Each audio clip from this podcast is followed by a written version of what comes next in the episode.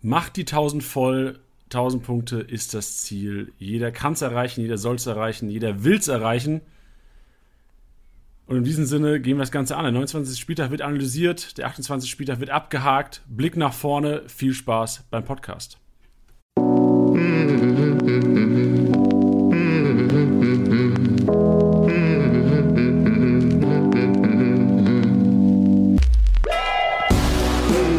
Spieltagssieger wie Sieger, der Kickbase Podcast. Mit deinen Hosts Titti und Janni. Ja, guten Tag zusammen. Spieltagssieger wie Sieger, der Kickbase Podcast, präsentiert von Tipwin. Mit euren zwei Lieblingspodcast-Stimmen. Grüß dich, Titti. Hallo. Na, wie geht's dir? Mir geht es gut. Wie geht es dir? Ach, blendend, blendend. Also, der Spieltag ist noch nicht vorbei, aber ja, ich hatte ein schönes Wochenende gehabt. Wie geht's Sehr wie, gut. Wie ging's dir denn? Ja, also ich habe ja in, in beiden Ligen noch ein paar Leverkusener, deswegen hoffe ich, dass die mir passend zur, zur, zum Namen der Folge noch die 1000 voll machen. Ähm, ja, deswegen drücke ich mir selbst die Daumen. Ja, wen hast du heute Abend noch? Also ich habe in einer Liga habe ich noch äh, Tapsoba, Tar und Diaby. Uh, Und in unserer Liga habe ich noch Tapsoba, Amiri und Wirtz. Uh, das ist so ein Spiel, wenn Amiri und Wirtz spielen, könnten die auch eskalieren heute Abend. Ja, hoffentlich. Aber du hast schon gehört, du hast, du hast Sven gehört. Wir haben, wir haben alle Angst vor Hannes Wolf hier im Laden. Ja, ja, das ist auch das, was wir im Vornherein schon gesagt hatten. Es ist ein bisschen schwierig vorherzusagen, was da ja, seine Marschroute ist, wen er da aufstellen wird, was der Plan dahinter ist. Deswegen äh, fällt das auch heute in dieser Folge noch aus, weil dieses Spiel ja eben heute Abend noch stattfindet. Aber wir werden das im Laufe der Woche auf jeden Fall ähm, ja, unter die Lupe nehmen. So sieht's aus. Äh, wa- Was machen wir heute in der Episode? Ich gebe euch mal einen kleinen Überblick darüber, was wir vorhaben. Zuerst natürlich reden wir noch über ein bisschen den vergangenen Spieltag, reden ein bisschen über unsere Büroliga, wie es da läuft. Ist ja auch eine relativ repräsentative Liga. Kann man immer ganz gut vergleichen, was so Punktzahlen anging am Wochenende. Dann haben wir eine neue Kategorie eingeführt, beziehungsweise eine alte Kategorie wieder ins Leben gerufen, und zwar die Learnings des vergangenen Spieltags. Und ich haben uns Gedanken gemacht über die Struktur des Podcasts und ähm, Result war im Grunde genommen, dass wir ein paar Kategorien wieder einführen wollen. Und zum einen auch die Learnings des vergangenen Spieltags, weil wir als relativ erfahrene Kickbase-Manager, die auch sehr viel Fußball gucken, die auch immer äh, Sachen aus dem Spieltag mit rausnehmen. Also auch wenn es mal nicht so gut lief, sollte man ja trotzdem das Positive sehen und Sachen aus dem oder Learnings ziehen, Erkenntnisse ziehen vom vergangenen Spieltag. Das heißt, da werden Teddy und ich einen vom Latz lassen. Und selbstverständlich der 29. Spieltag. Der nächste Spieltag ist immer der wichtigste, deswegen der 29. Spieltag im Detail, in der Analyse. Wir geben Kaufempfehlungen, wir sprechen ähm, MVP-Potenziale aus und selbstverständlich reden wir auch über die Leute, die vielleicht nicht aufgestellt werden sollten. Das finde ich immer fast am interessantesten, weil das sind ja inzwischen echt, gerade auch im, im Hinblick auf den Saisonendspurt, die Überlegungen. Viele Leute haben inzwischen Alternativen, die man vielleicht in der Hinrunde nicht hatte. Und da ist ja oft die Frage, okay, ähm, das merkt man auch in der Kickbase PK übrigens am Freitag immer, dass mehr Leute jetzt gar nicht mehr fragen, den oder den, sondern sowas wie zwei aus drei aufstellen oder ein Ja. aus drei aufstellen, dass Leute einfach Alternativen haben inzwischen. Und deswegen werden wir auch auf diese Alternativen oder auf diese Möglichkeiten eingehen. Sehr schön. Und am Bock. Ende, ja, und am Ende natürlich MVP-Tipp, der vorläufige MVP-Tipp. Sirlot, Doppelpack geschnürt, 400, ne, was hat er, 243 oder sowas hat er Ich gemacht? gerade sagen 400, das wäre ein 400, nee, 400 wäre ein bisschen übertrieben, aber die Chancen waren auf jeden Fall da. Der hätte auch 400 machen können. Aber er hat äh, die, was hat er gemacht? 243 und natürlich haben wir einen MVP-Tipper am Ende der Show. Und sollte, das kann man vielleicht auch nochmal an dieser Stelle sagen, sollte heute Abend ein Leverkusen und ein Hoffenheimer komplett eskalieren und das Ganze übertrumpfen noch, ist selbstverständlich der neue MVP-Tipper da nächste Woche mit dabei. Also solltet ihr dem hierbei mit 501 getippt haben, Hoffnung ist, ist noch da. Und wenn, wenn das eintrifft, seid ihr nächste Woche am Montag hier als Outro zu hören. Geil. Tiddy, unsere Office-Liga. Ja. Äh, Sie, sie ist spannend. Also wir haben einen Dreikampf an der Spitze. Zum Zuschauen ist spannend, ja. Ja, stimmt. Ist, äh, ihr habt hier zwei verschiedene Perspektiven heute. Ihr habt den Dreikampf an der Spitze, wo, wo ich noch ein bisschen mitmischen darf. Und Tiddy, äh, ich, also ja, du hast heute Abend noch Tabsoba, Amiri und Wirtz. Aber wenn Leverkusen heute Abend verliert, ist das, ist das historisch gesehen einer der schlechtesten wahrscheinlich diese Saison, oder? Ja, bestimmt. Ja, ja. Ja, aber der Trend zeichnet sich ja ab. Also die, die, die Podcast-Ultras kriegen den, den Zerfall meiner Mannschaft ja mit. Ähm, ja, also ich gucke mir das oben noch gerne an, aber da habe ich nichts mehr mitzureden. Und äh, habe genügend Punkte auf den hinter mir und genügend Punkte auf den vor mir. Deswegen habe ich mich da eingenistet und versuche die diese Saison noch erhobenen Hauptes noch irgendwie über, äh, ja, wie sagt man? Ja, über die Bühne zu bekommen. Also genau, sag, das, war der, das war das Sprichwort, was ich gesucht habe. Ja, wir sind zwölf Manager, Tilly auf Platz 8, so ein bisschen im Niemandsland. Du warst lange oben dran. Ich glaube, du hast echt Verletzungspech gehabt. Dann kam Angelino dazu, da kam Kunja dazu. Ich glaube, das hätte auch alles anders ausgehen können. Aber wenn ich jetzt irgendwie Platz 8 sehe, du hast, was sind es, 7 oder 900 auf Platz 7 und hast einen Puffer von 1200 auf Platz 9 ja, für dich ist eigentlich die Challenge jetzt relevanter ja, als, die, als, als ich, Liga oder hab, andere Ligen. Ich habe auch da auch direkt ein, Learning draus gezogen, weil bei uns in der Liga müsst ihr euch das vorstellen, es geht zu Beginn der Saison vollkommen ab. Also jeder Spieler, der halbwegs Rang und Namen hat, äh, wird komplett overpaid, weil alle irgendwie Hummel im Hintern haben, sich da irgendwie ein Team zusammenzubasteln. Deswegen hat das schon so ein bisschen die, die Dynamik. Wer ist der Spieler, für den du viel Geld ausgeben willst? Und klar gibt es die Lewandowskis, es gibt die Haalands, von denen habe ich aber zu Beginn bewusst die Finger gelassen, äh, was im Nachhinein ja jetzt auch nicht so klug war. Aber ich hatte vor der Saison, ihr lacht jetzt, aber vor der Saison war es jetzt nicht so krass abwegig. Ich habe alles auf Julian Brandt gesetzt. Das war der, der noch da war und das war der, auf den ich gewartet habe. Ich habe also viele Spieler ziehen lassen, ähm, um mir Julian Brandt zu holen und das hat sich dann sehr schnell rauskristallisiert, dass ich das nicht bezahlt gemacht hat, wortwörtlich. Ja, und deswegen werde ich das auf jeden Fall nächste Saison, wenn ich mir so einen Hochkaräter da raussuche, werde ich jemanden nehmen, der sich schon bewährt hat und äh, wer da einfach eine feste Bank ist. Und ja, das war auf jeden Fall der erste Genickbruch. Boah, bitte. Ja, es hätte auch in die andere Richtung gehen können. Aber klar, ja. Julian Brandt wahrscheinlich einer der Flops dieser Saison. Aber gerade äh, Flops der Saison werden wir nach der Saison auf jeden Fall auch nochmal aufräumen, Definitiv. das Ganze, weil da ja auch eure Meinung oder eure Geschichten gefragt sind. Ich kann mir schon vorstellen, dass wir gegen Ende der Saison oder nach der Saison mal eine Folge machen, wo wir die, die Hörer alle mal mit reinholen ins Boot und einfach mal die Geschichten der Hörer hören wollen. Also ja. beispielsweise, was war also so Geschichten wie Mukoko für 16 Millionen oder sowas hat mir, hat mir meine Saison versaut.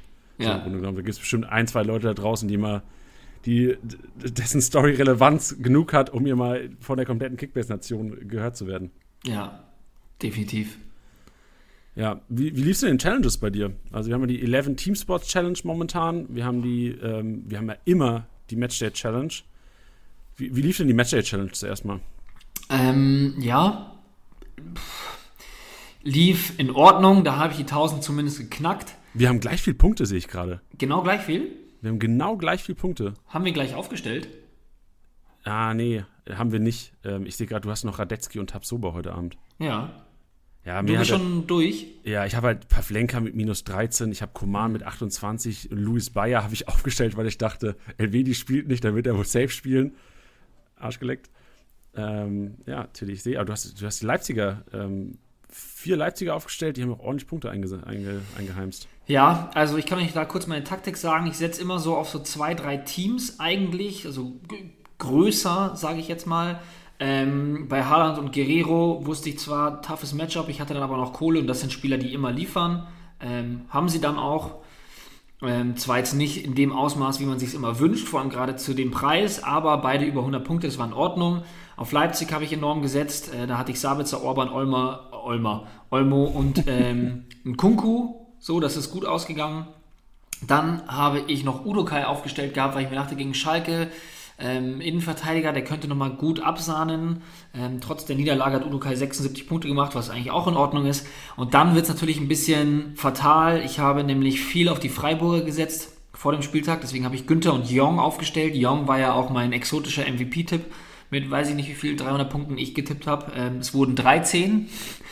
Ähm, genau, und jetzt kommen heute Abend noch Radetzky und Topsoba dazu. Also in Ordnung, ich muss sagen, neben diesem tristen Liga-Alltag, der ja bei mir persönlich herrscht, macht die Matchday Challenge einfach enorm viel Spaß. Ähm, ja, und sich da halt auch einfach zu messen und ja, man hat ja halt noch deutlich mehr Möglichkeiten und dass man dann halt auch noch was gewinnen kann. Also ich jetzt nicht, aber dass andere Leute was gewinnen können. Ja, finde ich macht super viel Spaß äh, und finde das einfach eine geile Lösung. um uns da mal selber auf die Schulter zu klopfen. Und in der 11 Team Sports Challenge war es dann aufgrund auch des geringeren Budgets ein bisschen Mauer. Also Endo mit äh, seltenen orangenen Punktzahlen, nur 47 gemacht. Günther Jong hatte ich auch aufgestellt, Solai von Freiburg auch und Gikiewicz. Deswegen, äh, ja, nicht so eine geile Ausbeute, aber 772 Punkte, das ist trotzdem okay. Ist, ist Norm. Wenn ich mir anschaue, 11 Team Sport Challenge, äh, erster Platz momentan 1688 ist für, für das Budget auch gar nicht so viel. Also ich glaube schon, dass sich heute Abend gerade durch das Leverkusen-Spiel noch einiges ändern kann da, wenn, wenn, falls Leverkusen eskalieren sollte. Oder ja. andersrum, falls Hoffenheim eskalieren sollte, kann sicherlich auch noch, wenn jemand günstige Hoffenheim aufgestellt hat, kann sicherlich auch noch einiges ändern in der Bin ich auch Challenge. sehr gespannt. Willst du kurz um den Hörer nochmal sagen, was die, also äh, kann sein, dass manche vielleicht noch nicht gecheckt haben, dass es eine 11 Team Sport Challenge gibt, was sie ist, was, was Leute beachten Stimmt müssen und vor allem, was es zu gewinnen gibt? Genau, also ähm, wir haben 11 Team Sports als Challenge-Partner mit drin. Und es geht über komplette drei Spieltage. Den einen davon haben wir jetzt schon abgerissen. Ähm, heißt für die kommenden zwei Spieltage, 29. und 30. Spieltag, ist die noch verfügbar. Da könnt ihr euch einfach rein subscriben. Wenn ihr sehr faul seid, könnt ihr einfach in die Show Notes hier von dieser Folge reinschauen. Da ist ein Link, auf den klickt ihr drauf und ihr kommt direkt in die Challenge rein. Ähm, und es gibt lediglich eine Kaderbegrenzung von 211.111.111. Recht simpel. Und ähm, ja, wenn ihr da unter die Top-Plätze kommt, ähm, da reden wir bis Platz 5, gibt es Gutscheine von 11 Teamsport zu gewinnen. Und ich bin überrascht, was die Partner sich da immer rauspicken. Ähm, also sei es Tipwin, sei es 11 Teamsports, sei es äh, ähm, Müller versus Hummels.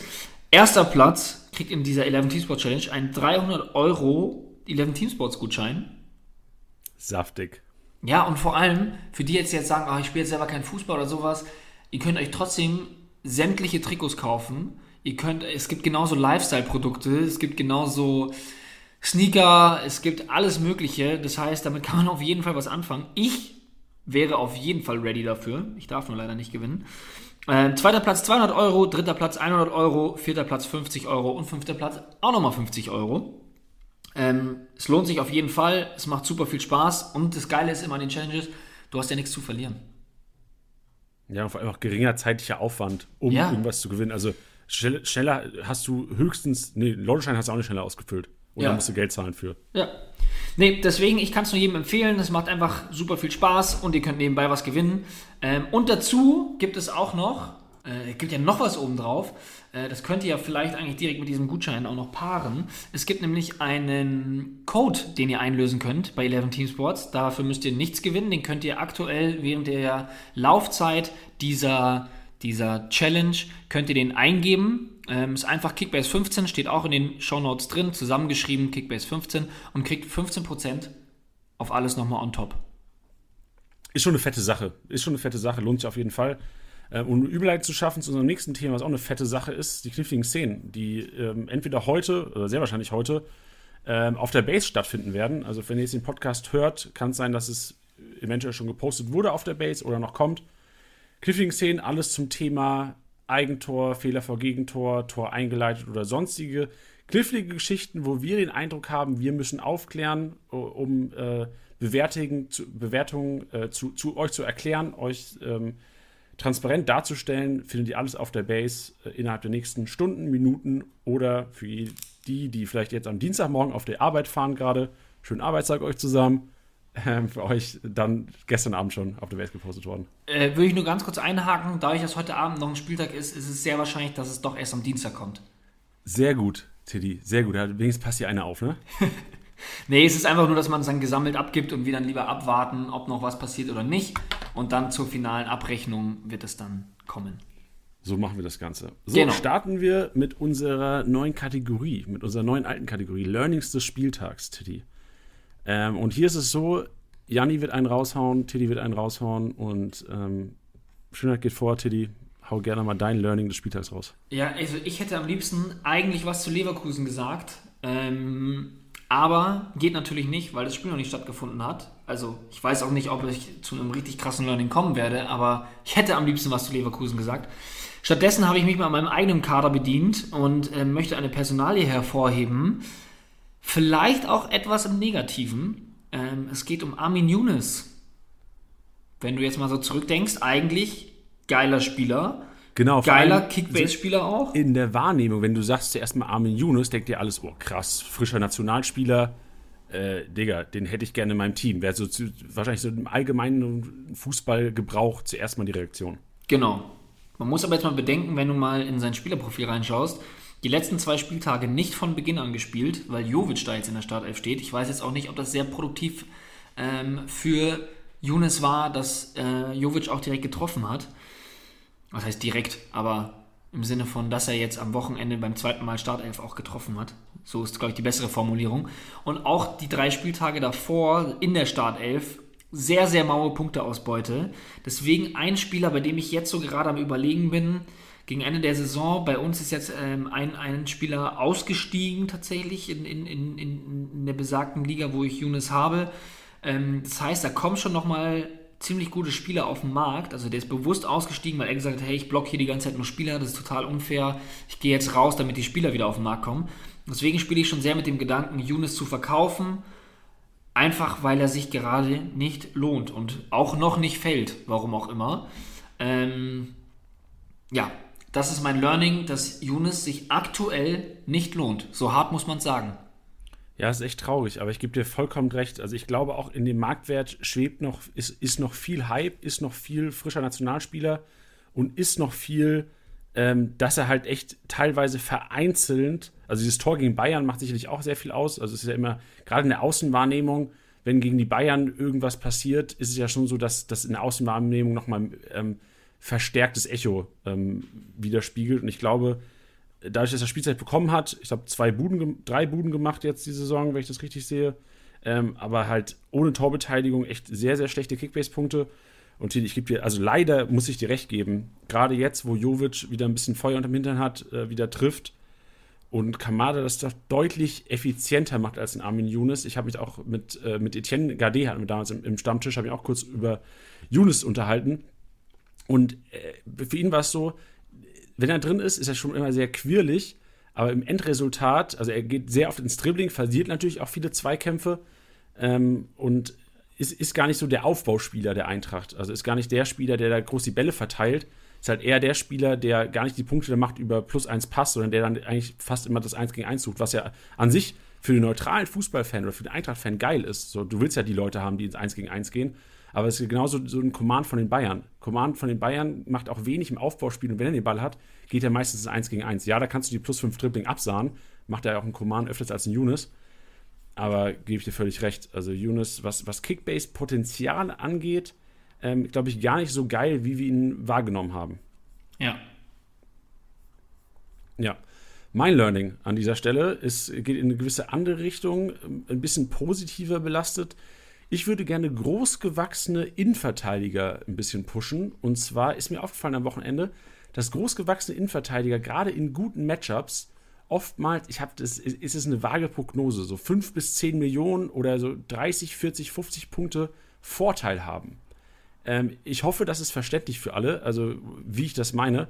Beispiele dafür würde ich jetzt einfach mal gerne bringen. Ist ähm, also jetzt relativ einfach vom Bielefeld-Beispiel zu nennen, die haben, die haben zu null gewonnen, aber auch was Rohpunkte angeht, äh, Amos Pieper, Joachim Nilsson. Also wirklich ähm, groß gewachsen, Kopfballstark, auch ein Bell geht in diese Kategorie, der jetzt an diesem Wochenende nicht so stark gepunktet hat, aber auch ein Dardai von, von Hertha, der auch groß gewachsen ist, zweikampfstark, gewinnt viele Kopfballduelle, die hatten alle ganz gute Matchups. Klar, ähm, das Hertha-Matchup erst nach der sommerroten Karte gekommen. Ähm, und, und genauso auch die Schalke. Also ein Tiao, wahrscheinlich der, der Kopfballstärkste Innenverteidiger der, der Schalker, jetzt wo Sané noch nicht auf dem Platz steht. Aber auch er eigentlich immer einer, der, der ganz gut punktet und diese plus 5 geklärt, Zweikampf gewonnen oder Kopfballduell gewonnen, relativ oft absahnt. Und deswegen mein Learning an diesem Spiel, dass man doch ein Auge haben sollte auf Kopfballstarke, Zweikampfstarke oder im Grunde genommen auch großgewachsene Innenverteidiger, die äh, gute Matchups haben die nächsten Wochen. Also da werde ich so ein bisschen mein Auge drauf werfen und wir auch später zusammen im Hinblick auf den 29. Spieltag, weil da ist es oft so, dass man noch relativ günstig die abgreifen kann. Also ich spreche da gerade von großgewachsenen Innenverteidigern von Vereinen, die jetzt nicht unter den Top 3, 4 sind, ja. sondern vielleicht vom Marktwert her zwischen 2, 3, 4, 5, 6 Mio liegen. Aber dann in dem, an dem Spieltag selbst, also quasi durch dieses Matchup und durch äh, vielleicht auch die Spielart des Gegners. Also wenn jetzt, wenn es beispielsweise gegen Bielefeld geht, ist für mich immer der Ansatz, okay, die suchen Klo, äh, Klos hoch. Also die werden immer, Abschlag wird auf Klos gehen, Ecken werden auf Klos gehen, da wird immer, wird hoch gesucht. Und da kannst du als Innenverteidiger enorme plus 5 geklärt äh, rausholen. Siehst, sieht man auch jetzt an, an Freiburger Punkten. Äh, Schlotterbeck zentral gespielt, daher viele Kopfballduelle gehabt am Wochenende und ist auch der Verteidiger der Freiburger. Ich glaube, hat ein bisschen was über 60 Punkte gemacht. Ist nicht viel, aber die haben 2-0 verloren. Und trotzdem hat er noch, also wenn ich einen Verteidiger hätte, der 3, 4 Millionen kostet, der 2-0 verliert und 60 Punkte macht, wäre ich total zufrieden damit. Ja. Unterstützt nur die These, großgewachsene Innenverteidiger in guten Matchups. Wir gehen nachher noch ein bisschen detailliert darauf ein. That's it. Das war die was, das, das war Learnings. Irgendwann spielen wir auch noch mal einen Jingle hier ein oder sowas. Da gibt's ja, so brauchen wir auf jeden Fall. Die Learnings. Aber jetzt nehmen wir genau das. Genau. Das waren die Learnings. Präsentiert von Spezi Paulana, weil Titi und Janni es lieben. Leider nicht. Leider nicht, genau. Leider nicht, richtig. Aber also, wir lieben es ja, aber ja. leider nicht präsentiert von. Titi, der 29. Spieltag und äh, die 1000 muss fallen. 1000 ist das Ziel und gerade für diejenigen, die jetzt vorne sind, die Vorsprünge ausbauen müssen oder Vorsprünge verteidigen müssen, 1000 ist das Ziel. Also für mich, ich bin in zwei Ligen momentan ähm, auf Platz 1 und in beiden Ligen ist immer mein Ziel am Wochenende, ich will die 1000 knacken. Und wie mache ich das? Oder wie machen, wie, wie machen wir das zusammen? Das weiß ich auch noch nicht. Das arbeiten wir jetzt gleich. Ja, geil also wir machen das jetzt im Hinblick natürlich auf den Spieltag, schauen uns die Matchups an. Und äh, ich glaube, dass man da schon ein paar gute ähm, Sachen sich rauspicken kann. Ja, direkt Frage an dich: Ist Freitagabend eventuell schon das beste Matchup der, des Wochenendes? Ja, mitunter. Also ähm, die Rede ist natürlich Leipzig von Leipzig gegen Hoffenheim. Und die Leipziger jetzt auch, also Stand jetzt, am, am, am Spieltag die Mannschaft mit den meisten Punkten. Ähm, wenn man da auch bedenkt, dass es keinen zu Null Bonus gab und sowas, also wieder, ja, Leipzig sahnt einfach unglaublich viele Punkte ab. Also wenn du dir jetzt auch die, die ähm, Gesamttabelle der Teams anschaust, also ähm, Member-Abonnenten können das sehen. Ähm, habt ihr Bayern mit einer Gesamtpunktzahl von 45.500, ich habe es mal ein bisschen aufgerundet, ähm, 45.500 Punkten, Leipzig mit 39.600. Und ja, es ist einfach eine, eine, Mannschaft, die man, die man gerne aufstellt, die sich oftmals schwer aufgestellt hat, dadurch, dass man jetzt aber keine Rotation mehr hat und auch eben das Freitagabendspiel ist es super attraktiv. Auch gerade für die Challenges ähm, macht es super viel Sinn. Jetzt auch gerade, wo ein Sirlot so ein bisschen in Fahrt kommt. Ähm, ja, gibt es da viele Personalien, die, die Sinn machen, aber es gibt auch natürlich auch für den Managerbereich Spieler, die man sich anschauen sollte und vielleicht mal spekulieren sollte, um sie sich reinzuholen, weil sie vielleicht spielen werden. Ja, ich würde hier an dieser Stelle, also ich, ich gehe völlig mit dir, was du gesagt hast. Vor allem würde ich das Ganze noch gerne unterstreichen. Also das Matchup ist eigentlich für mich auf jeden Fall, wenn ich mir die anderen Matchups angucke und wenn ich mir anschaue, dass Hoffenheim heute Abend spielt, äh, drei Tage Pause und dann gegen Leipzig, Leipzig zwei Tage mehr Regeneration, kann sich besser darauf vorbereiten kann mir schon vorstellen, dass Leipzig da echt ein Favorit ist. Hat man auch gegen Bremen gesehen jetzt, dass Bremen, dadurch, dass sie im Pokal gespielt haben, doch recht müde wirkten. Klar muss man viel laufen gegen die Leipziger, die ja selbst auch enorm viel laufen, enorm viel pressen. Also ich sehe hier enorme Vorteile bei den Leipzigern und würde an dieser Stelle gerne äh, Benjamin Henrich, Henrichs, sorry, hervorheben. Der Kollege ähm, ist für Adams gekommen. Ähm, ich glaube, ist er zur Halbzeit gekommen? Ja, also ist, ja. Genau, zur Halbzeit gekommen und ähm, direkt eine Torbeteiligung gehabt und äh, wird hier für 1,5 Millionen wäre das einer, den ich sogar selbstbewusst aufstellen würde am Wochenende oder am Freitagabend, wenn ich weiß, er spielt. Und hat 128 Punkte gemacht mit, mit einer Vorlage, wo er klar die 35 für Torvorlage, 10 für absichtliche, 15 für Großchance kreiert, trotzdem aber noch mega Rohpunkte gesammelt hat. Und da ist die Frage, okay, spielt Kommt Mukiele wieder zurück? Ja, es ist wahrscheinlich, aber muss Mukiele eventuell in Innenverteidigung aushelfen? Wie fit ist, ist ein äh, Konate? Und äh, Henrichs für mich einer, wenn ihr Glück habt, spielt er. Denn ich erinnere mich, Teddy, an deine Worte letzte Woche im Podcast. Teddy hat gesagt, wenn Henrichs fit, Henrichs fit war, hat Nagelsmann meistens Platz für ihn gefunden. Äh, so in dem Kontext war das, glaube ich, ungefähr bei dir. Und von daher ist Benjamin Henrichs einer, der für also wirklich 1,3 Millionen momentan. Ich würde da safe auch gerne 2, 3 Millionen vergambeln, wenn er nicht spielen würde am Freitag, um einfach das, die Chance zu haben, ihn aufzustellen. Ja, sehe ich auch so. Vor allem, weil er jetzt eine ganze Halbzeit bekommen hat. Ähm, der wird jetzt die ganze Woche auch noch mittrainieren. Sehe ich ganz genauso. Ist die Personalie, die natürlich sehr, sehr spannend ist für das Wochenende. Ich sehe ihn zwar nicht zwingend in der Startelf wieder, dennoch muss man seinen Namen nennen und das ist Kluivert der, ähm, der, auf der, auf der als linker Schienenspieler agiert hat.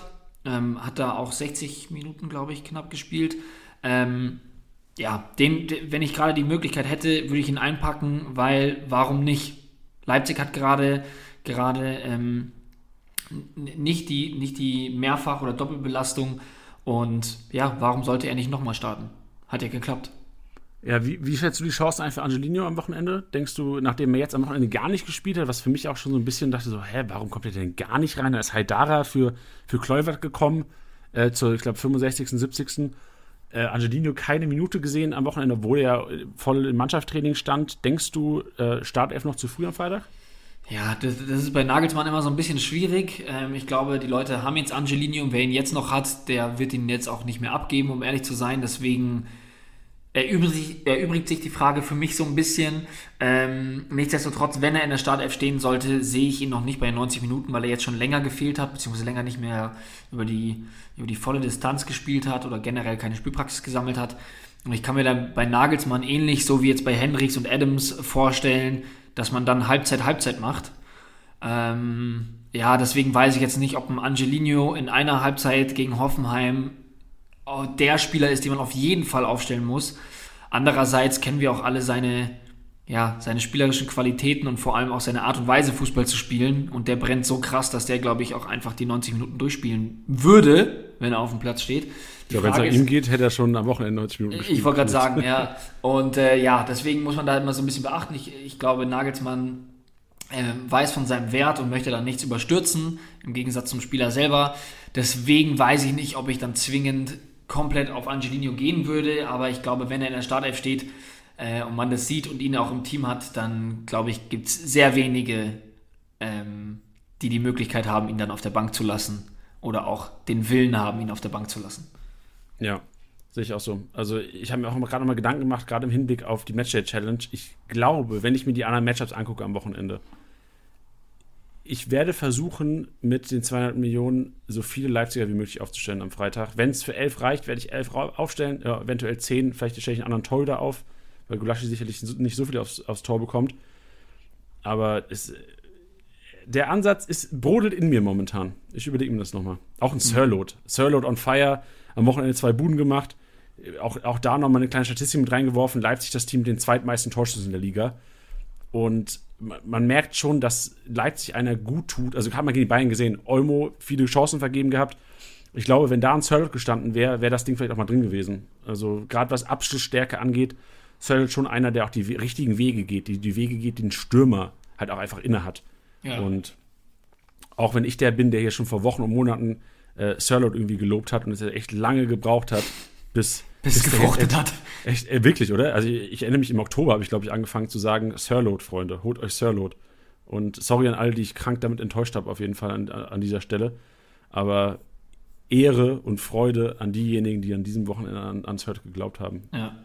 Eine Personalie möchte ich ähm, bei Leipzig dann auch noch erwähnen. Drop it. Und das ist Emil Forsberg, ähm, weil das ist so ein Spieler ist, auf den ich mal so, ja, auf den ich einen Blick werfen würde, ähm, weil er jetzt am Wochenende keine Spielminute bekommen hat, ähm, gegen Bayern auch nur eine Halbzeit gespielt hat.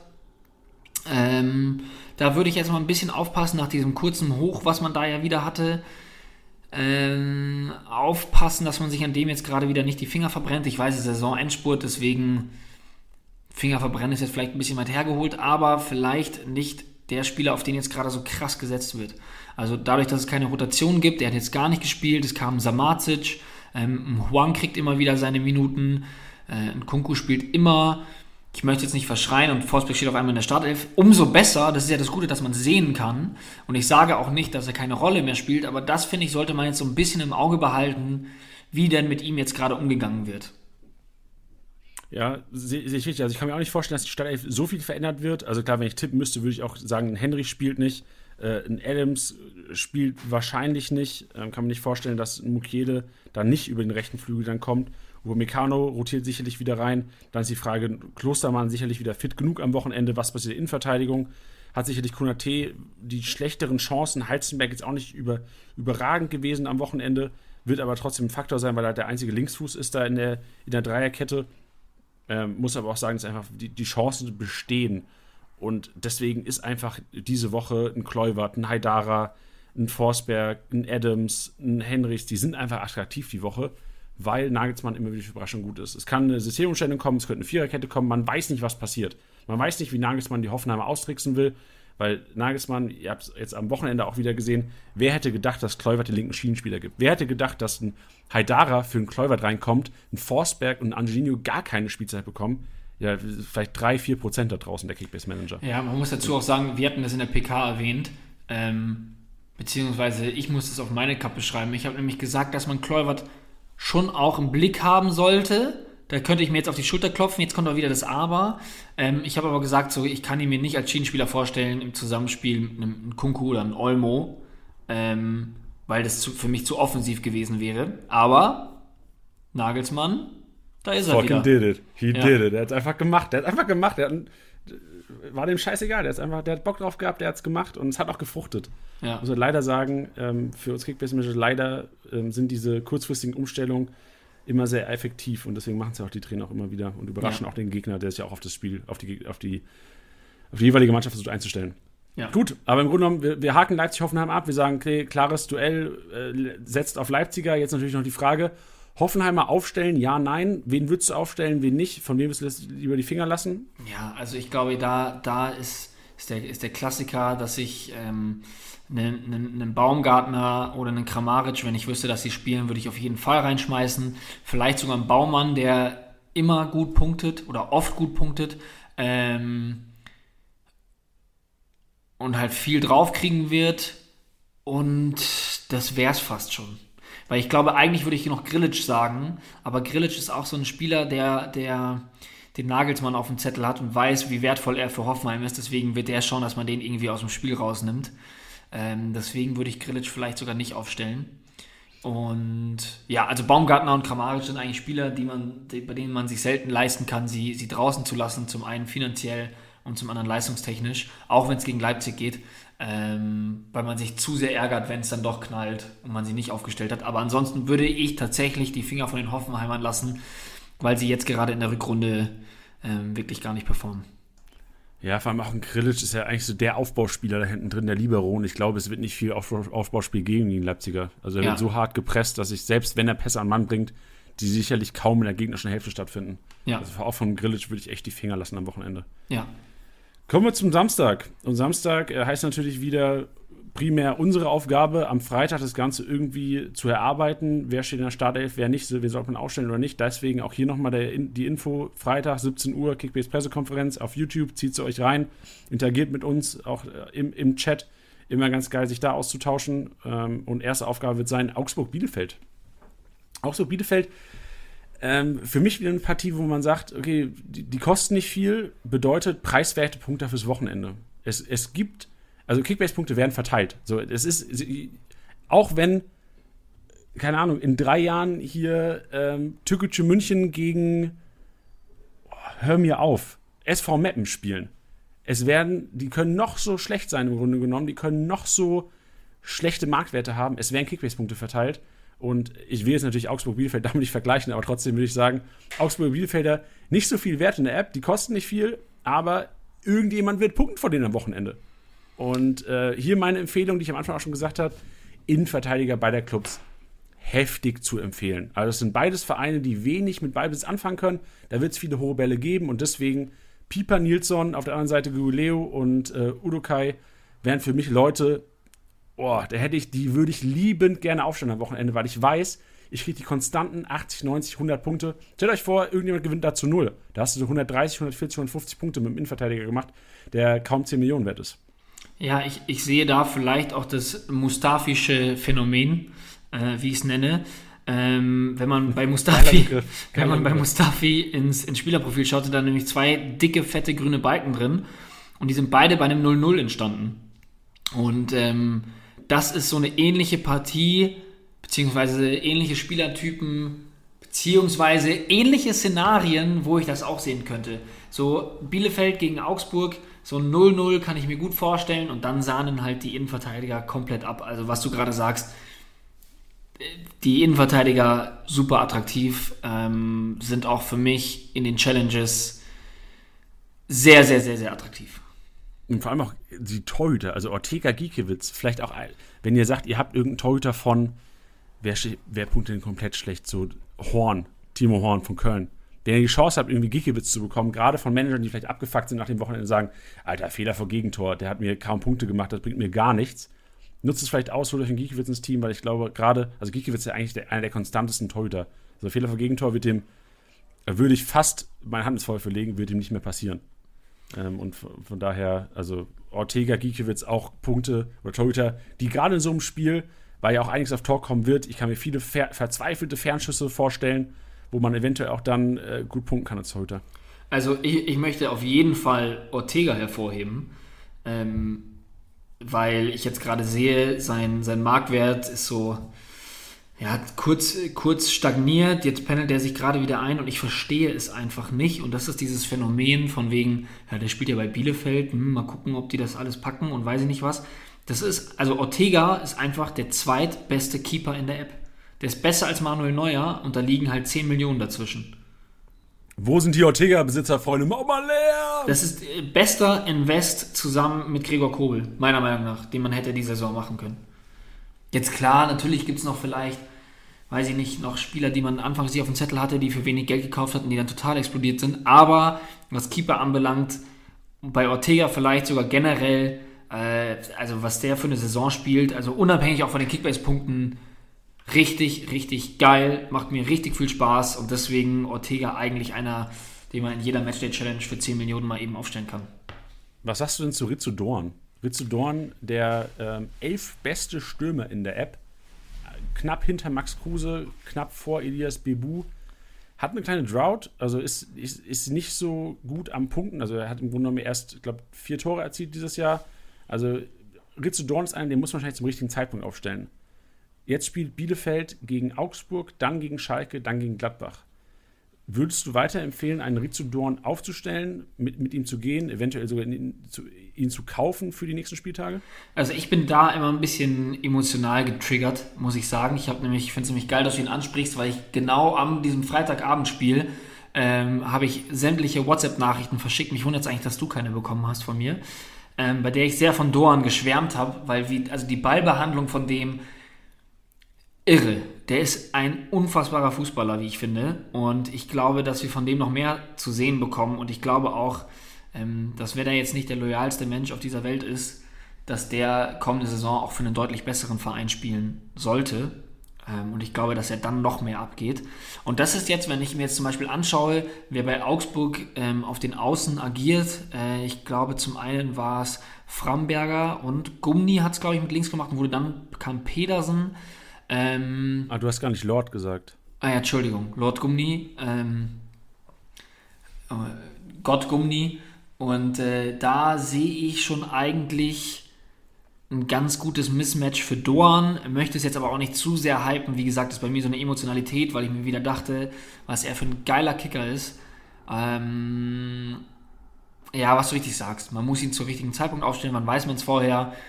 Wenn ich ihn jetzt im Kader hätte und ich gegen Augsburg aufstelle, beziehungsweise jetzt auch am kommenden Spieltag aufstelle, liegt es natürlich an den Alternativen, aber ich würde Dorn auf jeden Fall aufstellen. Sehr gut. Damit haken wir Augsburg-Bielefeld ab und wenden uns Union Berlin gegen Stuttgart. Und bei Stuttgart ist es so, ja, Stuttgart viele Verletzte. Ähm, eine Sperre wartet, glaube ich, auch noch am nächsten Spieltag. Ähm, Mangala können zurückkehren. heißt für mich auch, Endo könnte wieder oder endlich wieder ähm, frei punkten. Dein Endo, Tiddy. Also hat jetzt die letzten Spiele, du hast angesprochen, 47 Punkte gemacht gegen die, gegen die Dortmunder. Dann klar bei einem 1-0 gegen, gegen Bremen 140, dann gegen die Münchner 56. Also es kommt ein bisschen ins Schwanken, seine, seine grünen Balken in den letzten Wochen. Ich glaube, Mangala wird Endo wieder gut tun und wird auch in den nächsten Spielen, ja, ich glaube, jetzt geht es gegen Union, dann geht es gegen Wolfsburg und Leipzig. Auf jeden, mal, auf jeden Fall mal gegen Union und wahrscheinlich auch gegen Wolfsburg eventuell mal wieder grüne Balken reinzaubern ins Profil. Ja, ich finde es ich find's bei, bei Stuttgart richtig geil und spannend, dass ähm, trotz dieses Verletzungspechs und auch ab und zu mal eine Sperre mittendrin und sowas, wie gut sie sich schlagen, weil selbst auch gegen Dortmund ähm, denen noch zwei Dinge einzuschenken. Also ich glaube, man könnte es runterbrechen, solange Sosa und Kalajdzic auf dem Platz sind, ist eigentlich alles in Ordnung, oder? ja, also, ja, aber ich gebe dir recht, es war erstaunlich. Also auch wie ein Kulubali Dampf gemacht hat über die linke Seite, wie ein Förster auch teilweise einfach auch den Ball ganz gut behandelt, wie Klimovic auch Zug zum Tor hat, wie Karazor defensiv auch, auch weh gemacht, wie Endo einfach unfassbar krank zweikampfstark ist. Also mhm. wirklich, Endo ist unfassbar krank. Also ich habe eine Statistik gefunden zu Endo. Also er ist wirklich mit Abstand der beste Zweikämpfer der Liga. Vor Caligiuri und vor Klos, die äh, also die meisten gewonnenen Zweikämpfe Endo von Stuttgart und ist auch für mich einfach belegt, dass der echt enorm wichtig ist und teilweise die Kickbase-Punkte ja für einen Sechser gar nicht widerspiegeln, was für eine unfassbar kranke Arbeit der macht. Also sowas wie Laufweg perfekt zugestellt, kriegst ja keinen Punkt für. Also das kannst du ja jetzt nicht objektiv bewerten, das Ganze. Und ähm, von daher muss man mal sagen, dass Endo außerhalb von Kickbase ein richtig unfassbar kranker, geiler Kicker ist und innerhalb von Kickbase halt ein solider Punkter. So. Und trotzdem halt relevant ist für uns alle. Ja.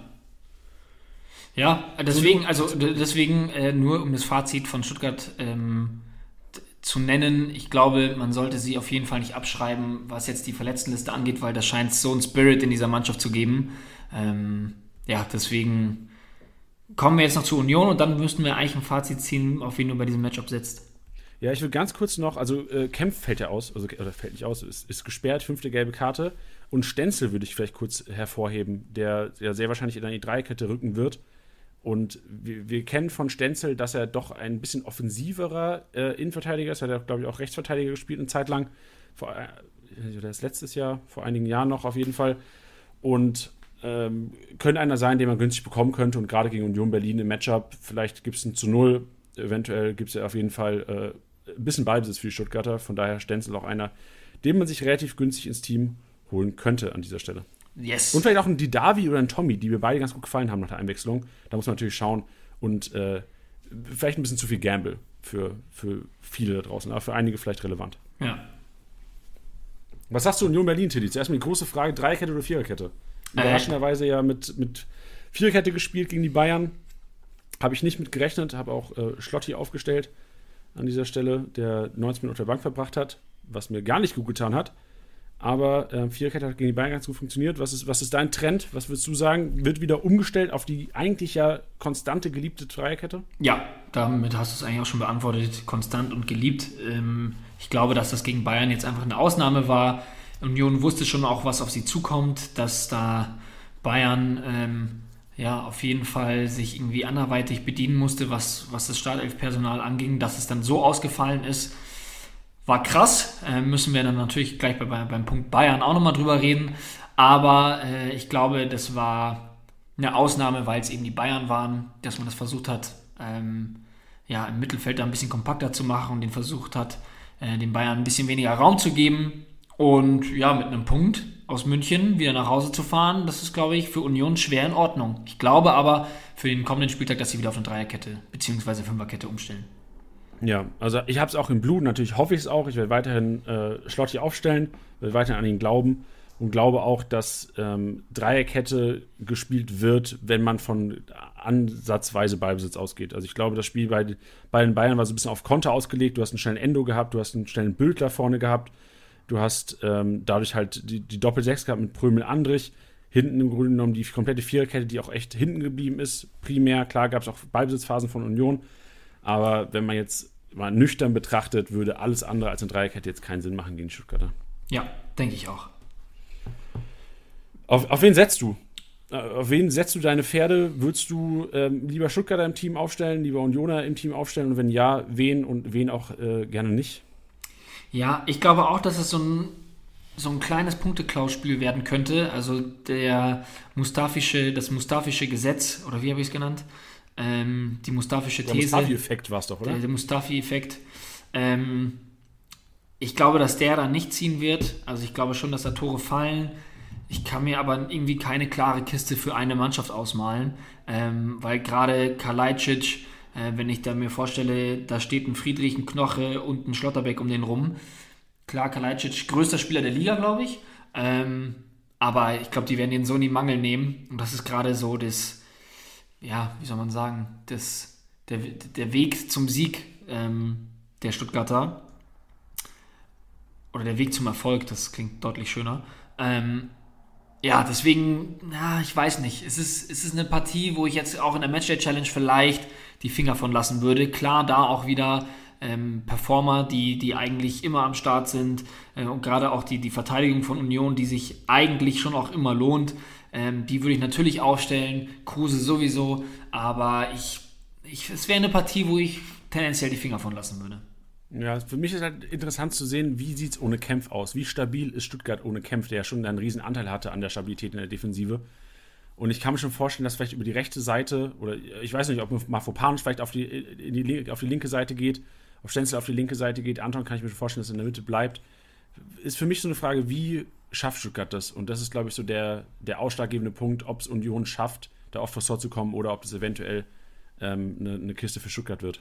Ja, ich habe halt immer so Angst vor Stuttgart, weil das hat man auch schon gesagt, so Mangala äh, fällt kurzfristig oder äh, nicht kurzfristig, sondern halt für eine kurze Zeit aus, äh, weil Magituka Kreuzbandriss, Gonzales auch wieder raus, so, ah, wie sollen sie das auffangen? Ja, und das haben sie meiner Meinung nach ziemlich, ziemlich gut. Und ich habe Angst, dass wenn man jetzt sagt, okay, wie machen sie es ohne Kämpf, dass sie es auch ohne den hinkriegen. Weißt du? Ja. Ja, genau. Also bin mal gespannt. Also eine, eine andere Alternative für Kempf wäre natürlich auch Karazor, der glaube ich auch, also er hat in der zweiten Liga letztes Jahr auch schon in Verteidigung gespielt teilweise. Ähm, hat es auf der 6 eigentlich ganz gut gemacht. Wenn Mangala jetzt zurückkommen sollte, wäre natürlich Karazor auch eine Möglichkeit. Ja. Also nur für alle, die jetzt sich jetzt einen Stenzel eventuell 10 äh, Millionen auf Stenzel gepackt haben. Ähm, geht nicht von einer hundertprozentigen Startelf aus, aber wenn ich tippen müsste, würde ich, würde ich Stenzel äh, tippen an dieser Stelle. Aber wer auf links geht, vielleicht auch Anton, kann Mafropanus, ich weiß nicht, wie stark der linker Fuß ist. Das wird sicherlich dann äh, der Trainer entscheiden, hm. nicht ich. Besser ist es. Ja, besser ist es wahrscheinlich schon. Und die nächste Partie ähm, klingt für mich oder klang für mich oder hätte für mich vor ein paar Wochen äh, nach Elf Freiburger geklungen. Freiburg gegen Schalke. Und hier würde ich einfach mal die These in den Raum werfen, das Matchup täuscht, Titti. Okay, dann äh, unterstreich sie mal bitte. Ich unterstreiche sie gerne, denn normalerweise würde ich sagen, Freiburg daheim gegen Schalke, elf Freiburger, rauf mit denen. Muss aber sagen, Freiburg formtief, muss sagen, Schalke kämpferisch da gewesen die letzten Wochen. Klar, fußballische Qualität meistens nur durch, durch Harit und, und Serda teilweise zu sehen. Muss aber sagen, dass es. Ich habe Bauchschmerzen so ein bisschen. Ich hatte letzte Woche im Podcast auch schon beim Spiel Freiburg-Bielefeld Bauchschmerzen geäußert ich würde hier gerne wieder Bauchschmerzen äußern. Denn, äh, und vielleicht auch es abhängig machen von einer Personalie, denn äh, Grifo wird wieder einsteigen ins Training. Und je nachdem, wie fit er ist, wie viel Spielzeit er bekommt, glaube ich auch, dass Grifo einer sein wird, den Freiburg braucht. Man äh, hat eine ganz interessante Statistik auch hierzu gefunden. Grifo, der Freiburger mit äh, Abstand den meisten Torschüssen. Und das ist mir aufgefallen, gerade auch gegen Bielefeld, dass Freiburg es irgendwie nicht schafft, die, die Dinge aufs Tor zu bringen. Also Salah hatte ganz gute Abschlüsse, ja, aber oftmals ist es dann irgendwie auch verhungert. Die haben den letzten Pass nicht gefunden. Und ich glaube, Grifo spielt, tut dem Freiburger Spiel auch extrem gut. Und ich würde es auch als Kickbase-Manager so ein bisschen abhängig machen davon. Schafft Grifo es rechtzeitig zurück? Wie sind die Chancen? Kann man sicherlich auf der Pressekonferenz bei Kickbase als auch bei, äh, bei Freiburg ähm, hoffentlich raushören aus, aus Streichs Worten, ob Grifo schon wieder ein Startelf-Kandidat ist. Wenn ja, würde ich meine Pferdchen auf Freiburg setzen. Wenn nicht, glaube ich, dass es echt eine enge Kiste ist. Also ich glaube, an diesem Wochenende hängt generell vieles von kleinen Personalentscheidungen ab. Also als bei Stuttgart, glaube ich, hängt davon ab, echt, okay, wie, wie kriegen die Kämpfe verteidigt, äh, wie, kriegen, wie kriegen die Kämpfe ersetzt. Und bei Freiburg glaube ich, dass Grifo so essentiell ist für den SC. Das ist mir in den letzten Wochen echt vermehrt aufgefallen. Von daher, liebe Freiburg-Besitzer da draußen oder Freiburg-Spielerbesitzer, hofft einfach auf Grifo. Also ich selbst mache es auch. Ich habe, ich glaube, Schmid und Salah im Team oder in, in, Teams und werde auch das Aufstellen von einem Schmied beispielsweise abhängig machen, ob Grifo wieder zurückkommt oder nicht. Ja, also ich sehe es jetzt nicht so fatal wie du, ähm, weil ich die Schalker trotz ihres Sieges ähm, noch nicht, ja, wie soll man sagen, du hast sie nicht gehypt, nicht immer nicht, nicht so stark einschätze, wie du es gerade gesagt hast. Sagen wir es so. Oder wie, ja. wie sie es angehört hat. Einfach aus dem Grund, dass Augsburg, meiner Meinung nach, wenn sie da einfach konsequenter gewesen wären, hätten die den zwei, drei Dinger auf jeden Fall noch einschenken müssen. Ähm, dazu kommt eine, auch ein, ein, ein wichtiger Punkt, generell auch für Schalke und vielleicht auch für die, ähm, die Manager, ist, dass Ralf Fährmann wieder am Tor steht äh, und da wirklich Wahnsinnsdinger rausgekratzt hat. Da hat man wieder gesehen, wie wichtig er ist. Nichtsdestotrotz hätten von Seiten Augsburg echt noch mindestens zwei Tore fallen müssen. Ähm, aber was ich bei Schalke hervorheben möchte, ähm, natürlich einer äh, meiner Lieblingsspieler, äh, Amin Harid, der gute Akzente gesetzt hat, aber auch Hünteler, muss man sagen. Ähm, klar, auch wenn er jetzt nicht getroffen hat, äh, der hat enorm viel geackert. Äh, den Freistoß, den er geschossen hat, krass. Ich wusste gar nicht, dass er sowas kann. Und generell ist das halt einfach ein Unruheherd und ein Spieler, der mit wenigen Chancen auf jeden Fall ein Tor schießen kann. Deswegen verstehe ich deine These. Äh, ich würde sie aber eher damit begründen, dass Freiburg gerade unterperformt. Beziehungsweise kann man es sagen, wer hätte das von Freiburg vom, zu Beginn der Saison so gedacht, ne? Ich, wir sagen es mal so, ich glaube, vom aktuellen Empfinden der Freiburger performen sie unter. Ja, vor allem, wenn man schaut, die letzten zwei der letzten drei Siege kamen gegen Dortmund und gegen Leverkusen. Ich glaube, vielleicht hat Freiburg einfach ein Problem damit, gegen schlechtere Mannschaften zu spielen. Weil die halt deren Fußball. Also Freiburg ist enorm gut im schnellen Umschalten, hinten reinstellen, auf Ballverluste warten, umschalten, Kontertor. Das ist so gefühlt, das ist, was Freiburg ausmacht. Und das können die nun mal nicht gegen Bielefeld. Oder das konnten sie kaum gegen Bielefeld machen. Das können sie wo haben sie noch verloren? Gegen Mainz haben die 1-0 verloren. Das konnten sie gegen Mainz wahrscheinlich nicht machen. Gegen Leipzig haben sie eine 3-0 Schelle bekommen. Ja, da war einfach Qualität wahrscheinlich zu stark von Leipzig. Gegen, gegen Union Berlin 0-1 verloren. Gegen Bremen 0-0 gespielt. Ähm, gegen Wolfsburg 0-3 verloren. Sind die letzten ähm, oder paar Auszüge aus den letzten zehn Spieltagen. Und muss ja sagen, vielleicht ist es auch ein Learning, was man daraus ziehen konnte, dass Freiburg einfach wirklich diesen Ballbesitzfußball nicht spielen kann. Vor allem nicht ohne Vincenzo Grifo. Ja, Vincenzo. ja und, und, man muss dazu sagen, dass, dass auch Schalke gegen Augsburg richtig tief hinten drin stand, was mich auch sehr gewundert hat. Ja, das stimmt. Da, da gebe ich dir auf jeden Fall recht. Ähm, abschließend jetzt unsere Prognose. Trotzdem wahrscheinlich lieber Freiburger als Schalke aufstellen am Wochenende? Ja. Ja. Würde ich trotzdem dabei bleiben, ja. Ja. Ja, äh, gibt ja auch recht. Aber auch wieder ein Spiel für mich, wo ich sage, okay, Innenverteidiger hätte ich gar nicht so viel Stress. Also so, so ein Tiao würde ich aufstellen, aber genauso gut auf der anderen Seite, so ein, ein Schlotterbeck kann ich mir gut vorstellen, dass Huntela wieder oft gesucht wird, oft hochgesucht wird auch. Tiao hat da oft die Bälle vorne reingeschlagen. Und ich kann mir schon vorstellen, dass auch ein Kevin Stotterbeck da wieder gut punkten wird in der Mitte. Hm. Jetzt Wolfsburg-Bayern. Sicherlich auch eine, eine, sehr interessante Partie. Wird viel davon abhängig sein. Sorry, wenn ein bisschen laut hier ist. Wieder die, die, die die hauen oben wieder gegen die Wand, die, die Bauarbeiter. Die Kollegen. sind noch Construction, die Kollegen. Ja, äh, Wolfsburg-Bayern. PSG-Spiel findet morgen Abend statt.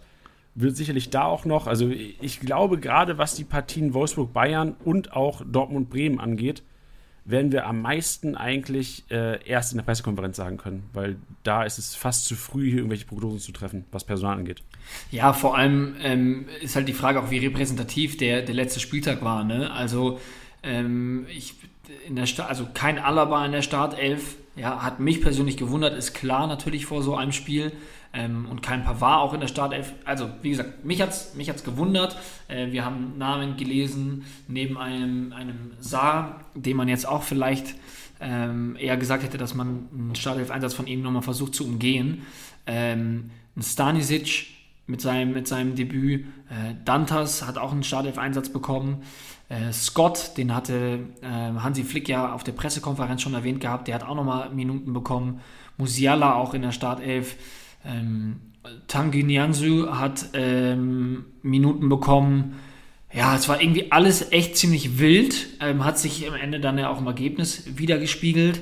Und da muss jetzt mal gucken, wie Bayern gegen PSG agieren wird und auch wie es da ausschaut. Also wenn ich jetzt bedenke, ähm, dass, dass Boateng schon zur Halbzeit so ein bisschen gehumpelt hat und dann auch, glaube ich, äh, ausgewechselt wurde. Was heißt, glaube ich, das weiß ich. Ähm, muss man auch mal gucken, wie es ihm da geht. Äh, wer hatte noch Wehwehchen? Irgendjemand hatte noch Wehwehchen. Gefühlt alle. Also Coman ist herausgegangen, der auch genau, Coman. hatte. Ja, ja, genau. Sané dann auch, glaube ich, gestern nur äh, joggen gewesen. Ähm, also Lewandowski aber heute wieder auf dem Trainingsplatz zurück. Die Info können wir auf jeden Fall auch noch geben. Also auf dem Laufeinheiten-Trainingsplatz, noch nicht am Ball. Aber ähm, also ja, du, du sagst es, wir müssen echt abwarten, was morgen Abend das Spiel liefert. Ich glaube, davor kannst du schwer irgendwelche Prognosen treffen, was, was Startelf angeht und auch was auf, auf, ob auf Bayern setzen oder nicht. Also wir haben ja auch letzten Freitag gesagt in der Pressekonferenz, so, boah, shit, ey, das wird eine verrückte Aufstellung gegen die, gegen die, ähm, gegen Union Berlin, dass es so verrückt wird. Okay, haben wir selbst nicht vorgestellt, aber im Grunde genommen äh, müssen wir da sicherlich abwarten, weil wenn die, sollte es eine Verlängerung, stell dir vor, es gibt eine Verlängerung.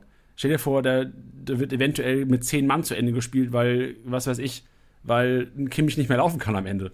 Äh, kann echt vieles passieren, von daher da auch da an alle Manager da draußen, die Bayern-Spieler haben, an alle Manager da draußen, die Dortmund-Spieler haben, Kickbase-Pressekonferenz, Freitag 17 Uhr auf YouTube, da wird euch hoffentlich geholfen. Hm. Oder da helft ihr euch gegenseitig auch teilweise. Yes. Jo, dann äh, ganz kurz auf Wolfsburg. Arnold, fünfte gelbe Karte, da wird es interessant sein, wie das Ganze vertreten wird. Ähm, auch da werden wir am Freitag nochmal detailliert drauf eingehen, wie fit ist ein Giavogi ähm, oder welche anderen Alternativen es da gibt. Aber Giavogi ist sicherlich einer, den man sich eventuell zulegen könnte die Woche, wenn man. Ich könnte mir da auch vorstellen, dass ähm, Gerhard auf die 6 rückt, zusammen mit Schlager und Philipp auf der 10 startet, ähm, nachdem Philipp auch im Hinspiel gegen die Bayern schon getroffen hatte. Ähm, ja, das wäre auch eine Möglichkeit, aber werden wir dann in der PK, glaube ich, noch intensiver drauf eingehen, weil, was du richtig sagst, wenn Gila Vogie fit sein sollte, das wahrscheinlich die äh, präferierte Variante wäre.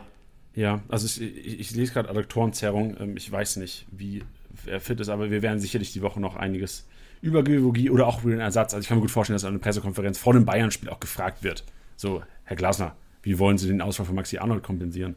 Und dann sicherlich ein paar Namen auch gedroppt werden. Gladbach Frankfurt. Achso, lass, uns, lass uns noch grundsätzlich sagen, ja. äh, jetzt schon mal im Vornherein, ich glaube, wenn Bayern wieder mit so einer Personalnot zu kämpfen hat, ähm, fände ich es gar nicht so blöd, ähm, und so abwegig, auf jeden Fall Wolfsburger aufzustellen. Ja, genau. Also, ich, also du hast ja auch bei Union gesehen, die haben jetzt nicht überragend gepunktet, aber die haben viel besser gepunktet, als wenn es normal gegen die Bayern gehen würde. Wenn Bayern Top-Besetzung gespielt hätte, kann ich mir nicht vorstellen, dass da ein äh, Knoche oder äh, ein Andrich irgendwie mit, ich glaube 140 oder ein Knoche noch trotzdem mit 60, 70 Punkten oder 50, 60 Punkten vom Platz geht, machst du normal als Innenverteidiger gegen die Bayern, machst du das nicht. Ja.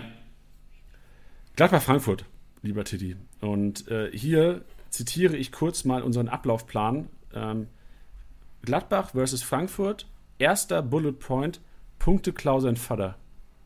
Ja. Und das wird sein. Also wir haben wieder eine Partie, relativ hohe Marktwerte, Spieler, von denen man eigentlich viele Punkte erwarten kann. Punkteklau ist Thema und ähm, hier haben wir paar, ein Topic, über was ich mit dir auch gerne mal reden würde, ist Benzebainis Rolle, der in der Dreikette jetzt wieder relativ schlecht gepunktet hat, als Schienenspieler, aber eigentlich immer als Kickbase-Maschine bekannt ist. Und äh, die rote Karte von Jan Sommer. Ja, also da ist natürlich ein, ein Keeper, den man auf dem Zettel haben sollte, ist Sippel, ähm, der dann am Wochenende auch spielen wird, aufgrund der roten Karte von Sommer. Ähm, ich weiß das ehrlich gesagt nicht, ob es eine Sonderregel gibt für Torhüter, ob er dann nur bei einem Spiel, ob es dann bei einem Spiel bleibt. Ich glaube aber, dass es ja normalerweise so ist, dass man bei einer roten Karte ja automatisch zwei Spiele Sperre bekommt. Richtig?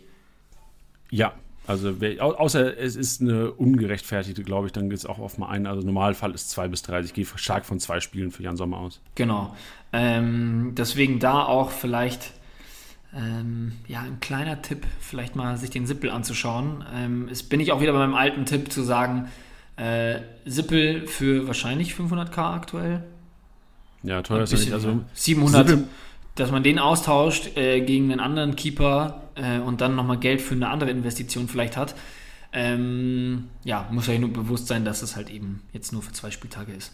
Ja, muss ich auch sagen, also Jan Sommer generell die Saison enorm schlecht gepunktet. Ich kann mir nicht vorstellen, dass, dass Tobi Sippel da enorm punkten wird die nächsten Spieltage. Aber wie du sagst, wenn du andere Investitionen tätigen kannst und dir das Geld auf der Torhüterposition sparen kannst, mach das, weil die Gap, die Torhüter haben dieses Jahr, ist echt nicht groß. Also da punktet, du hast ja vorhin gesagt, Ortega, Kobel punktet genauso gut wie ein Gulaschi oder Neuer. Ja, ja, also ich glaube ich glaub auch, ähm, dass, dass halt Rohpunkte auf jeden Fall flöten gehen werden, generell in der Partie. Ähm, ich glaube jedoch, dass Frankfurt da der Partie den Stempel aufdrücken wird. Ja, glaube ich auch. Also auch in Bezug auf Benze bei Ini nochmal kurz. Ähm, drei ah, ja, nicht gut gepunktet. Nee, kein Problem. Also ich denke auch, Frankfurt wird, sollte, sollte der Favorit sein. Hat man auch gegen Wolfsburg gesehen. Die haben echt ein gutes Spiel gemacht. Ähm, auch wenn die Wolfsburger sicherlich auch einen Punkt verdient hätten an dieser Stelle. Benzebainis Rolle muss aber auch sagen, ich würde mir als Benzebaini-Besitzer jetzt gar nicht so viele Sorgen machen, weil ein Elvidi wieder zurück erwartet wird. Äh, dann wieder die Dreierkette, eventuell oder Viererkette. Wenn es eine Dreierkette gibt, wird Benzebaini nicht in der Dreierkette spielen. Wenn keinesfalls überragend gewesen in den äh, in welcher Minute hat Sommer die rote Karte gesehen? In den gefühlt 10 Minuten, 15 Ja, ja ich glaube 16., 15., 16. Genau. sowas, ja. Ähm, von daher, Benzebaini würde ich mir gar nicht so viele Sorgen machen. Ist auch einer, auf den man auf jeden Fall im Saisonendspurt setzen sollte und setzen könnte. Aber ja, Frankfurt wahrscheinlich der leichte Favorit in diesem Duell. Ja, glaube ich schon auch. Ich habe mich da auch ein bisschen bedient an der, an der Rückrundentabelle, die ich äh, immer sehr aussagekräftig finde. Und da steht ähm, Frankfurt mit Bayern äh, punktgleich. Also sie stehen auf Platz 2, weil Bayern das bessere Torverhältnis hat. Aber äh, sowohl die Bayern als auch Frankfurt haben 26 Punkte geholt. Acht Siege, zwei Unentschieden, eine Niederlage. Ähm, Gladbach hingegen steht auf Platz 10, auch mit fünf Niederlagen, die ich jetzt erwähne, drei Unentschieden, drei, drei Siege. Ähm, ja, ich gehe da auf jeden Fall mit Frankfurt. Es ist jetzt aber für mich, glaube ich, nicht die Partie, dass da Frankfurt eine ordentliche, kein Kantersieg, keine Respektschelle, sondern ich glaube, das wird eine geile Partie, die am Ende für Frankfurt entschieden wird. Ja, Freitag, äh, Samstagabend haben wir dann äh, Leverkusen-Köln. Köln mit neuem Trainer, Friedhelm Funkel wurde heute announced. Und Leverkusen, ich glaube, auch diese Partie wird inhaltlich auf jeden Fall am Freitag nochmal im Detail auseinandergenommen. Bei Leverkusen-Aufstellung können wir heute, weil alles, was wir jetzt prophezeien würden, würde euch keinen Mehrwert geben, weil es im Grunde genommen genau derselbe Stand von Freitag wäre. Genau. Von daher glaube ich, Leverkusen-Köln auch Thema am Freitag in der PK, genauso wie Dortmund-Bremen, was wir auch dann nach der Champions League, äh, eventuellen Champions League-Rotation, äh, die zu erwarten ist, noch im Detail besprechen am Freitag. Hier aber auch nochmal kurze Info als Sancho-Besitzer. Sancho ähm, auf dem Trainingsplatz wieder ohne Ball noch, aber Laufübungen sah schon sehr gut aus. War auch ein kleiner äh, Videoclip zu sehen auf Twitter. Von daher alle Sancho-Besitzer, die einen festgehalten haben. Das Licht am Ende des Tunnels ist in Sicht. Ich würde mal tippen, es dauert bestimmt noch ein, zwei Wochen, bevor wir ihn in der Startelf sehen. Aber ich glaube, so 31. Spieltag, 32. Spieltag könnten wir ihn wieder, könnten wir Minuten sehen, können wir Kickbase-Punkte sehen wenn nicht Ansgar Knauf ihm komplett den Rang abläuft. ja. Der geile Typ, oder? Ja, heftig, heftig, heftig.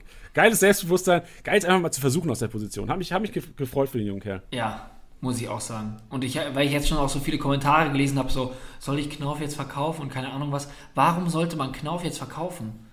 Es macht doch überhaupt keinen Sinn. Genau, man darf auch nicht vergessen, dass ein Spieler von Dortmund oder Bayern, wenn der jung ist und auf einmal trifft, das ist ein kleiner Hype wieder. Also Natürlich. der Markt wird, wird sicherlich auch wieder gehypt und mit dem kannst du gut Kohle machen jetzt. Ja, also ich glaube nicht, dass wir den jetzt durchgehend in der Startelf sehen werden, aber äh, bei FIFA würde man sagen Super Sub. Super Sub, so sieht's aus. Dann äh, letztes Spiel am Sonntagabend, Tilly. Mainz 05 gegen Hertha BSC und hier steht Abstiegskampf sein Großvater. Also da auch wieder eine, eine heftige, also heftiger Abschiedskampf, da geht es echt ums Überleben. Man denkt jetzt natürlich, okay, Mainz gut dabei. Schaut euch mal Mainz Programm an. Also ich glaube, es geht noch gegen die Bayern, es geht gegen Dortmund. Äh, die haben echt noch schwere Partien vor der Brust. Mainz muss punkten, Hertha muss punkten. Bin gespannt. Also kann mir vorstellen, dass hier einige gelbe, einige gelben Karten fliegen, einige Zweikämpfe geführt werden, viele Fouls und gar nicht so viel Rohpunkte von beiden Teams gesammelt werden. Die Frage an dich letzten Spieltag die Toppunkte bei Mainz, Bözius Barrero, die Toppunkte bei Hertha, äh, Cunha Cordoba. Vier Spieler, die du trotzdem aufstellen würdest. Würdest du dich für eine Mannschaft entscheiden oder sagst du, okay, das sind die Toppunkte der beiden Vereine, stell sie trotzdem auf. Bözius, der auf der 10, so der Bözius, der Cunha von, von Mainz. Ähm, Barrero Martins ist nicht der Cordoba von Hertha. Nee. aber äh, im Grunde genommen, was Kickbase-Punkte angeht, relativ gleich gewesen am Wochenende. Ähm, ja, also ich würde, ich würde bei der Partie vielleicht sogar, auch wenn es jetzt nicht erst so wirkt, würde ich vielleicht sogar auch mit Mainz gehen. Ähm, ich bediene mich nochmal ganz kurz an dieser Rückrundentabelle. Mainz ähm, steht auf Platz 5 der Rückrundentabelle. In elf Spielen sechs Siege, drei Unentschieden, zwei Niederlagen. Also das ist krass. Nichtsdestotrotz ähm, haben sie 15 Tore geschossen und 12 kassiert. Das klingt jetzt nicht so geil. Ähm, ich würde halt, was dieses Matchup angeht, ich, es wäre, ich glaube, es wird trotzdem ausgeglichen sein, aber nicht diese Punkteklau-Geschichte, sondern ich hätte kein Problem, ähm, ja, Spieler, Spieler aus beiden Reihen einfach aufzustellen. Barrero Martins würde ich jetzt nicht zu hoch hypen. Das ist halt einfach mal so ein Ausbruch von Punkten. Das, das, sehe ich jetzt nicht als einen absoluten Dauerbrenner bei Mainz. Das sieht man auch, wenn man ein Spielerprofil schaut. Da sind konstante Punkte dabei. Das ist für den Preis auch total in Ordnung. Aber ich glaube, man muss oder darf gegen Hertha nicht zwingend, ich sage nicht, dass es definitiv nicht passieren wird, aber nicht zwingend nochmal 200 Punkte erwarten. Und ähm, sind wir ehrlich, ein Kunja oder einen Cordoba lässt man auch nicht auf der Bank.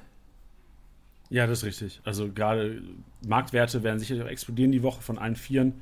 Bin auch mal gespannt, aber im Grunde genommen, ich würde es auch nicht übertreiben. Ich würde es nicht mit vier Mainzern oder fünf Hertanern in, in den Spieltag gehen wollen. Aber so die konstanten Punkte würde ich weiterhin aufstellen. Auch ja. als die Innenverteidiger der Mainzer. Äh, ein Dardai, den ich vorhin angesprochen habe, oder halt ein, ein Cordoba, ein Kunja. Auch bei Askasiba wäre ich vielleicht ein bisschen vorsichtig, weil es ja eigentlich einer ist, der gar nicht so geil punktet. Hat es wahrscheinlich auch nur so viele Rohpunkte, also klar, eine Bude gemacht, aber hat auch nur so gut gepunktet, weil der Ballbesitz einfach da war. Äh, Gladbach in Unterzahl darf man jetzt auch nicht überschätzen, das Spiel der Hertha. Die Punkte der Herthaner darf man auch nicht überschätzen. Von daher auch hier ein bisschen Vorsicht gewalten lassen, aber jetzt auch nicht komplett die Finger von lassen. Und bei Askasiba auch mal ein bisschen äh, darauf aufpassen, ob, ob das sich mit Dardai noch so ein bisschen aufbauscht. Die sind ja ein bisschen einander geraten. Ja, vor allem auch Askasiba habe ich immer im Kopf, der fliegt noch mit der roten runter. Das ist so ja, ein ja. körperlicher Spieler, gerade in so einem Abschießduell. Ähm, ich will es nicht verschreien, aber äh, es wird sicherlich ein paar gelbe Karten, eventuell auch mal eine rote geben ja. in dem Spiel am Wochenende.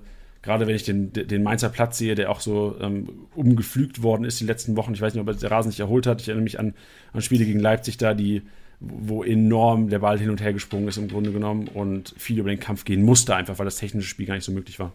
Hm. Das ist der Sonntagabend, das war der 29. Spieltag, Tilly. Ja, ich glaube, damit können wir die Hörerschaft auf jeden Fall mal in die Woche starten lassen. Und was wir jetzt oft genug erwähnt haben, das ist ja das Schöne, da kann man ja reinstarten in die Woche, man kann das so mitnehmen und dann kann man das am, am Freitag in der PK, kann man das finalisieren. Richtig, äh, genau, das ist, das ist quasi die Vorbereitung, mit der wir euch reinschicken und am, am Freitag wird dann wird vorbereitet. Das ist der Follow-up-Termin. genau, stecken euch ein. Ich mache euch einen Termin. Ich mache einen Zoom-Call. Top. Ja, äh, das, das, war der, äh, das war der Podcast heute. Für euch noch die Info. Ähm, vielleicht eine kurze Geschichte zum Daddel Dienstag noch. Wir, wir, sind uns noch nicht sicher, ob morgen der Daddel Dienstag stattfindet, denn wir ziehen um. Wir ziehen auf Twitch und wollen natürlich auch unsere. Wir haben das technische Setup so ein bisschen optimiert, weil es da oftmals zu Problemen gab, zu, zu Problemen gekommen ist in den letzten Wochen. Von daher, das haben wir optimiert äh, und wir können euch, wir testen das morgen den ganzen Tag. Da sind wir auch transparent genug, um das zu sagen. Also wir wollen, wenn wir den Dalle Dienstag morgen starten, wollen wir das mit reinem Gewissen machen und uns sicher sein, dass das Ganze funktioniert. Von daher, ähm, morgen eventuell ab 18 Uhr Dalle Dienstag auf YouTube oder auch nicht. Wir werden morgen dafür nochmal. Auf Twitch. Auf Twitch, sorry. Genau, also da auch keine Panik, äh, weil auch viele Leute gesagt haben, sie möchten die PK weiterhin auf YouTube haben. Das wird auch bestehen bleiben. Ähm, auf Twitch werden wir lediglich, äh, beziehungsweise lediglich ist falsch, ausschließlich Gaming-Content machen. Ähm, nur, dass ihr da Bescheid wisst. Keine Sorge, Content wie die PK wird weiterhin auf YouTube stattfinden. So sieht das aus. So sieht das aus. Ähm, Hinweise noch auf unsere äh, weiteren Kanäle würde ich an dieser Stelle noch geben. Twitter-Link findet ihr in, in den Show Notes. Schaut da auf jeden Fall mal vorbei. Und auch unseren Twitch-Kanal findet ihr in den Show Notes, wenn ihr jetzt schon sagen wollt, okay, geil, die, die Jungs gamen Kickbase Gaming jetzt auf äh, Twitter und auch in nächster Zeit dann Content zur Verfügung. Auf Twitch. Ach Mann, ey, was ist denn los mit mir? Das ist Ende. Twitter, Twitch, beides am besten, Freunde. Ihr wisst Bescheid und wir hören und sehen uns wieder an der Kickbase PK. Und jetzt heißt es wie immer, der Abschluss gebührt dem Propheten der Woche, dem vorläufigen Propheten der Woche, Sirlot. 351 Punkte war der Tipp von dem Kollegen, den, der jetzt euer Outro äh, raushauen darf. Top. Teddy, danke dir an dieser Stelle. Ich sag hast danke. Du was, hast du was für die Hörer? Ähm, nur liebe Grüße. das ist schön. Okay. Digga, mach's gut, Bühne frei, äh, MVP-Prophet. Servus Jungs, mein Name ist Walter und ich komme aus Stuttgart.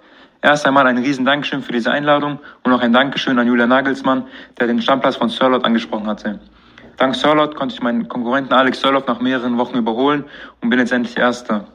Wir spielen Kickbase dieses Jahr zum ersten Mal und sind echt begeistert davon. Ich wünsche euch allen weiterhin viel Erfolg für den Saisonendsport und würde meine Jungs Domme, Juse, Marius und Alex grüßen und alle HSV-Fans da draußen. In diesem Sinne bleibt alle gesund und nur der HSV.